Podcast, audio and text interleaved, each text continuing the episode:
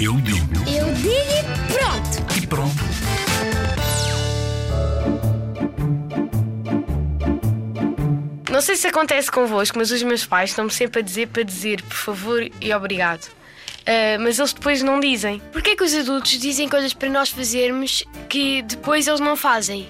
Eles não dão o exemplo, mas não deviam ser os primeiros a dar o exemplo? Claro. Só eles é que não percebem. Sinceramente. Obrigada, Afonso. Com licença, Constança. Se faz favor, Beatriz.